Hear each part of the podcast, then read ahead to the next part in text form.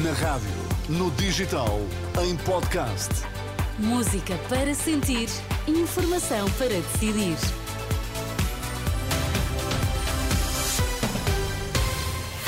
E bom dia, André Rodrigues.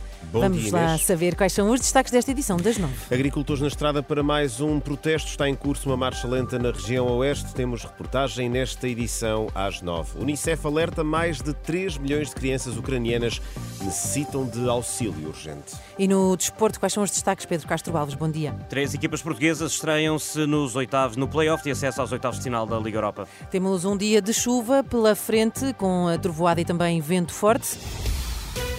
Vamos agora à edição das nove na Renascença com o André Rodrigues. Manhã difícil para os utilizadores habituais da Estrada Nacional 8, na região oeste.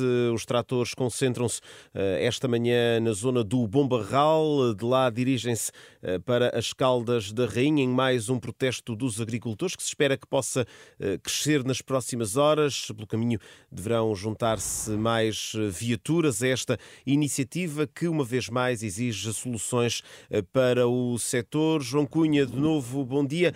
Há poucos tratores ainda estavam parados e agora já circulam. Já circulam, já estão a sair do Bom Barral em direção a Óbidos para depois daí seguirem até às eh, Caldas eh, da Rainha. Exigem que eh, na campanha eleitoral a questão da agricultura seja abordada pelos candidatos a estas eleições. José Marcelino, responsável pelo Movimento Cívico de Agricultores da região Oeste, diz que com a Ministra da Agricultura já não vale a pena ter conversas. Não precisamos falar com a ministra, não precisamos falar com nada disso, porque não, não existe, já nem vale nada. Queremos falar unicamente com todos os candidatos que estão no- para as eleições eh, e dizer-lhes que nós existimos, queremos o assunto da agricultura na campanha eleitoral que seja abordado por cada candidato que soluções preconiza para este setor da agricultura. Obrigado, João Cunha, em direto de, do Bombarral, de onde eh, partem as- os tratores. Este protesto de agricultores da região oeste rumo às Caldas de Rainha, como aqui escutamos, agricultores que entendem que a Ministra da Agricultura já não é interlocutora eh, nas negociações e querem que eh, sejam os candidatos às legislativas a dizerem o que pretendem eh, para a agricultura em eh, Portugal. Três horas depois mantém-se também o protesto dos agentes da PSP, dos militares da GNR nos principais aeroportos nacionais, reafirmam a exigência por melhores salários e também o suplemento de missão eh, semelhante ao da Polícia Judiciária.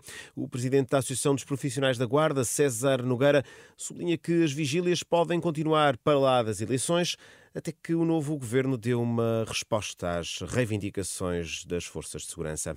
Nós, pelo menos, não vamos baixar os braços e vamos continuar a lutar, e isso é garantido eh, até depois das eleições, até para o novo governo perceber que nós vamos continuar a lutar até que seja resolvido. César Nogueira, da Associação de Profissionais da Guarda, ouvido pela jornalista Ana Fernandes Silva no aeroporto Francisco Sá Carneiro, no Porto. Perplexo, o Presidente da Assembleia da República diz-se estupefacto com a detenção durante 21 dias dos três arguídos da investigação na Madeira até serem conhecidas as medidas de coação. Entrevistado pela Renascença, Augusto Santos Silva defende uma profunda reflexão sobre as condições em que se priva os cidadãos da liberdade. nós precisamos de continuar a fazer uma reflexão muito profunda sobre as condições, na minha opinião, demasiado fáceis, com que hoje se priva da liberdade um cidadão ou uma cidadã em Portugal. Essa reflexão tem que ser feita por nós todos, nas atuais circunstâncias, quer na próxima legislatura. Augusto Santos Silva, entrevistado pelo jornalista Pedro Mesquita. No mesmo sentido, a posição do vice-presidente da Frente Cívica, João Paulo Batalha, pede esclarecimentos sobre as razões que levaram a que os arguídos estivessem detidos durante tanto tempo. O importante é que os esclarecimentos sejam feitos no próprio processo, que é fundamental é que o processo avance rapidamente, que as investigações eh, prossigam. Há haver eh, um recurso que eu suponho que seja inevitável, eh, esse recurso seja também decidido o mais depressa possível. Comentário do João Paulo Batalha, vice-presidente da Frente Cívica, ouvido por Liliana Monteiro. Mais de 3 milhões de crianças ucranianas necessitam de auxílio urgente. O alerta é feito esta manhã pela Unicef. Em declarações à agência Lusa, o coordenador para as situações de emergência da Unicef em Kiev diz que as crianças ucranianas vivem hoje um cenário idêntico ao do início da guerra perante a intensificação da ofensiva eh, russa. Agora, a atualidade desportiva. Pedro Castro Alves regressa à Liga Europa. Três equipas portuguesas em ação. E nenhuma se quer assumir como candidata à prova. No Benfica, Roger Schmidt considera que não faz sentido pensar já numa vitória da competição. O nosso objetivo é sempre vencer, independentemente da competição. Queremos vencer e, se vencermos, chegamos à final e podemos ganhar o troféu. Mas neste momento não faz qualquer sentido pensar na próxima fase. O Benfica recebe hoje o Toulouse a partir das 8 da noite. Já o Sporting entra na fase eliminar da Liga Europa com a prioridade bem definida e é a doméstica. A nossa grande prioridade é o campeonato, mas quando eu falo isso, nós não, não, não vamos deixar este jogo de lado em caso de dúvida de não controlarmos todas as nuances do que pode acontecer, vai pender um bocadinho para o campeonato. Sporting que visita o Young Boys da Suíça às 5h45. O Sporting de Braga também entra hoje em ação no play-off da Liga Europa com a recepção ao Karabag. Três jogos para acompanhar na emissão especial Bola Branca a partir das 5h30 da tarde. O essencial do desporto com o Pedro Castro Alves. E André, há vários lares da Cruz Vermelha Portuguesa que podem encerrar por dificuldades financeiras. É um cenário admitido pelo presidente da própria Cruz Vermelha. Sim, nessa entrevista ao programa Hora da Verdade, a Renascença e Jornal Público, António Saraiva admite um cenário financeiro complexo. Um, António Saraiva, que até há pouco era presidente eh, da CIP, acredita que a Cruz Vermelha deve apostar mais numas áreas e abandonar aquelas eh, cujo custo seja mais difícil de suportar. Devemos, na nossa perspectiva, valorizar umas, dar-lhe melhor alicerce e, eventualmente, eh, abandonarmos outras. E tem alguma assim na sua mente, alguma função, alguma valência que esteja na iminência de deixar de, de prestar? Temos, estamos a avaliar neste momento algumas das herpes, vulgos os lares. Temos esta questão dos refugiados, que temos também avaliar algumas questões eh, e, e, solicitar apoio de outra natureza também para prestar auxílio eh, àqueles que procuram em Portugal esse mesmo auxílio.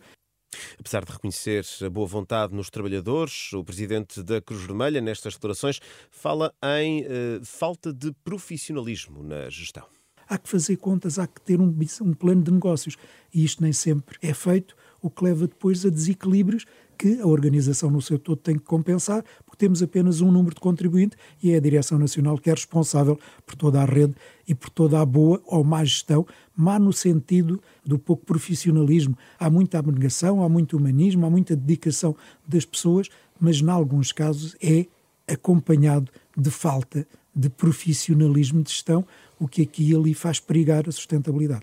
António Saraiva, que responde também a Pedro Nuno Santos, em causa a proposta do PS para apostar em setores específicos da economia portuguesa. António Saraiva, que recordo, foi até há pouco, até há pouco tempo presidente da Confederação Empresarial de Portugal. Lembra que isso é responsabilidade dos privados e não do Estado. São declarações do Presidente da Cruz Vermelha ao programa Hora da Verdade, da Renascença e Jornal Público, entrevista eh, conduzida pelos jornalistas Tomás Anjinho Chagas, da Renascença, e Helena Pereira, do Público. Vai para o ar depois das 11 da noite, mas pode já ser lida em rr.pt. Muito bem, até já, André, até já. são 9 e